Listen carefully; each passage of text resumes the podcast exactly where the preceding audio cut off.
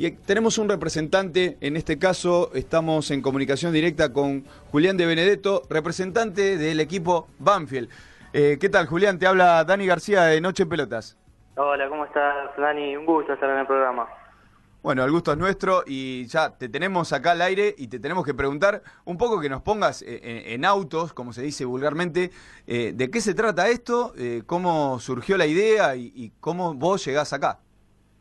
Mira, la iniciativa salió de parte de la Superliga, de parte del presidente de la Superliga, que en contacto con todos los clubes, que algunos ya estaban metidos en el tema de los eSports, otros no, eh, surgió la idea de hacer una, una Superliga de FIFA 19 de manera virtual.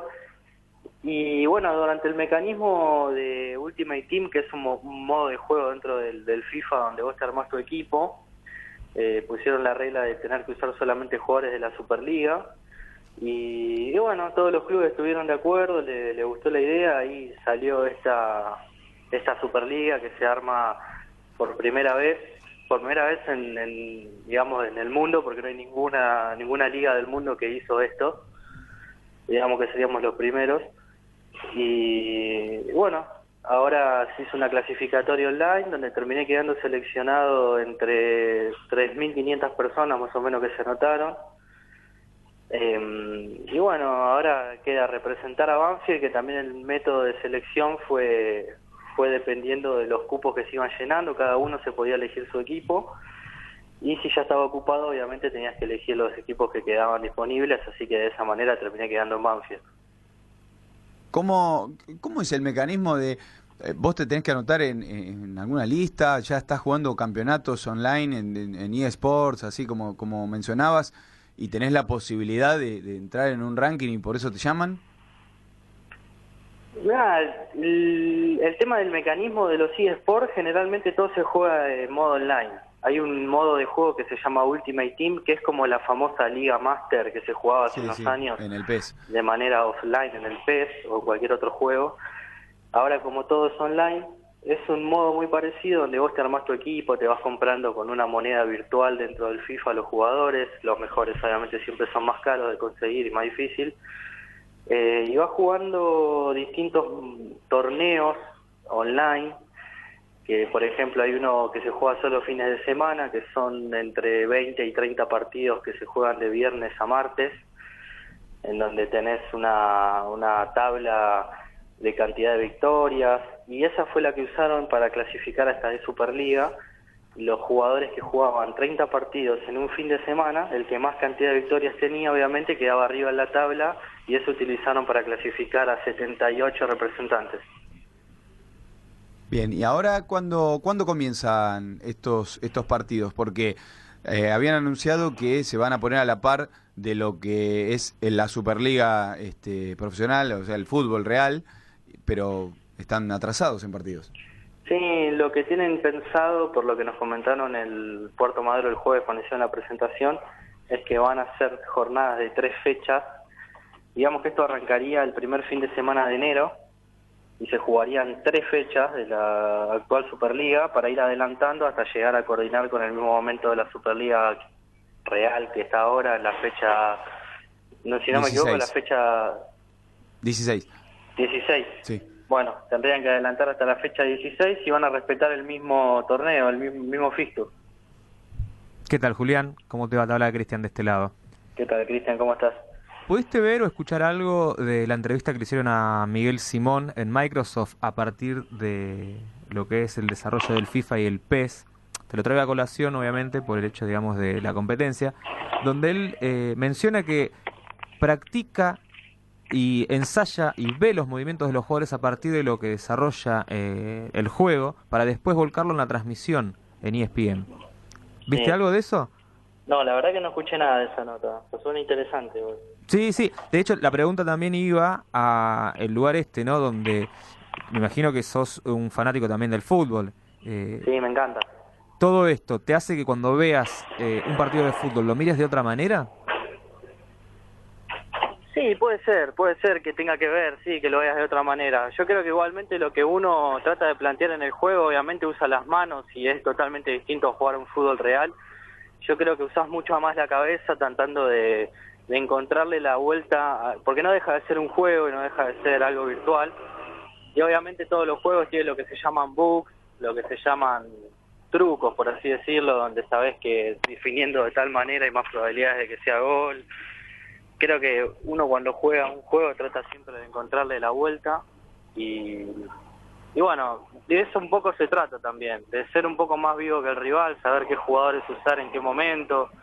Hay una parte estratégica dentro de este FIFA que avanzó muchísimo y que a veces no hace falta tener tanta habilidad o saber tantos regates o saber tantas maneras de de convertir goles, sino también la parte estratégica te puede hacer ganar un partido.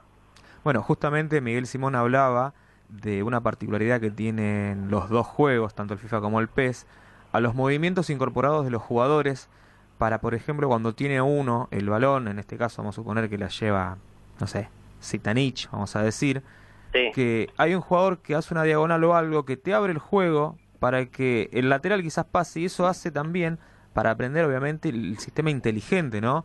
De cómo se fue copiando al juego real, que él hacía la comparativa con el Real de Madrid, que decía que muchas veces el Cristiano Ronaldo enfilaba hacia el primer palo para que quede libre Sergio Ramos y pueda cabecear y hacer tantos goles que hizo justamente él, ¿no? Que se notaba hoy que no estaba más Cristiano en el Real. Sí, eso es verdad. Creo que con el avance de los FIFA, por, por ponerte en el ejemplo del FIFA que es el que yo juego, eh, se nota muchísimo, yo arranqué a jugar de manera online o manera competitiva, como se dice, en el FIFA 13, en el 2013. Así que ahora en el FIFA 19 se nota mucho el avance que hicieron con respecto a la inteligencia de los jugadores manejados por la máquina o la, el CPU, que, que ves los movimientos que te pican, te tiran diagonales, te ofrecen para paredes. Igual siempre, como te digo, está la parte estratégica que uno va seleccionando cómo quiere que se muevan los jugadores de su equipo. Obviamente está el que quiere jugar a la posesión, con que los jugadores se le acerquen, que se ofrezcan al pase, como el jugador que quiere jugar al pase largo, el pelotazo largo, jugar con jugadores rápidos, buscando velocidad. Eh, hay muchas variantes también para, para jugar, eso está bueno creo que a, la larga hace que el fútbol virtual se convierta mucho más parecido a lo que es el fútbol real y, no como antes que por ahí los partidos terminaban todos 6 a 5. Que era, arcade antes. Era algo claro, mucho más. Meter un gol y el otro saca, mete otro gol. Justamente eso iba a decir. Justamente eso iba a decir, que ya el realismo es este, casi en paralelo a lo que se juega eh, en el verde césped. Eh, eh, ¿Cuál es la, la, teca disponible para, para el ganador? Me sacaste la pregunta de, ahí. Sí, ¿cómo? Después de todo esto. Obvio. Mira, lo que van a repartir son 600 mil pesos, mm. pero no va a ser solamente para el ganador, sino que va a tener premio desde el número 1 hasta el número 26. Eh, o sea, digamos que todos los puestos tienen, sí, tienen premio. Todos los puestos tienen premio. Eh, lo que sí se lleva el ganador son 100 mil pesos eh, y el último puesto se lleva 13.000. Bueno, nada despreciable. Nada despreciable, 13.000 pesos. De Benedetto, ¿cómo, ¿cuáles son las expectativas? Y los compañeros que me toca, porque obviamente esto se va a jugar eh, con mis otros dos compañeros, cada uno va a jugar un partido y somos tres. Eh, tenemos expectativas bastante altas porque hay uno de los chicos que juega en nuestro equipo que también viene bien, viene haciendo buena cantidad de victorias en, en esto que es los torneos online, que, que fueron los que se vieron para la clasificatoria. Eh, perdón por un poco de ruido porque estoy en la calle. No hay problema. Si se escucha. Pero la verdad que tenemos expectativa alta, obviamente es la primera vez que vamos a jugar una modalidad así y que nos van a sacar de jugar con los típicos jugadores de modo online. Claro. Acá ya no va a haber Messi, no va a haber Cristiano Ronaldo, no va a haber los jugadores que todos quieren usar y vamos a empezar a jugar con jugadores de la Superliga por lo tanto, para mí va a cambiar mucho el nivel. No va a ser lo mismo jugar contra un pibe que juegue bien con un equipo de muy buenos jugadores que sacarlo y jugarlo en el fútbol argentino con, con por ejemplo, jugadores como... no, no son malos, ¿no? Pero digo, un Wilmar Barrio no se puede comparar con un Golo Canté, digamos, en lo que es en el juego. Claro, claro, claro. Ahora, el tema de, los enfrentamientos, por ejemplo, eh, en la fecha 16, eh, llevándolo al fútbol real, eh, sería Banfield San Martín de San Juan. Ahora, ¿cómo, ¿cómo es la puntuación? ¿Los tres juegan el mismo partido, cada uno este, de los integrantes de cada equipo? Y no sé, es al mejor de tres. ¿Cómo, cómo funciona? ¿Quién, ¿A quién se le dan el partido ganado?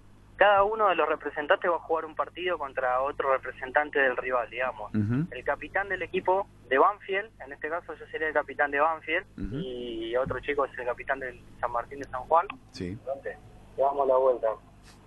Vale, ¿no? Sí. Disculpame. ¿eh? No, no, está Te bien. O sea, eh, 14-25 o es un poquito el más. capitán de Banfield Oh, lo Lo perdimos.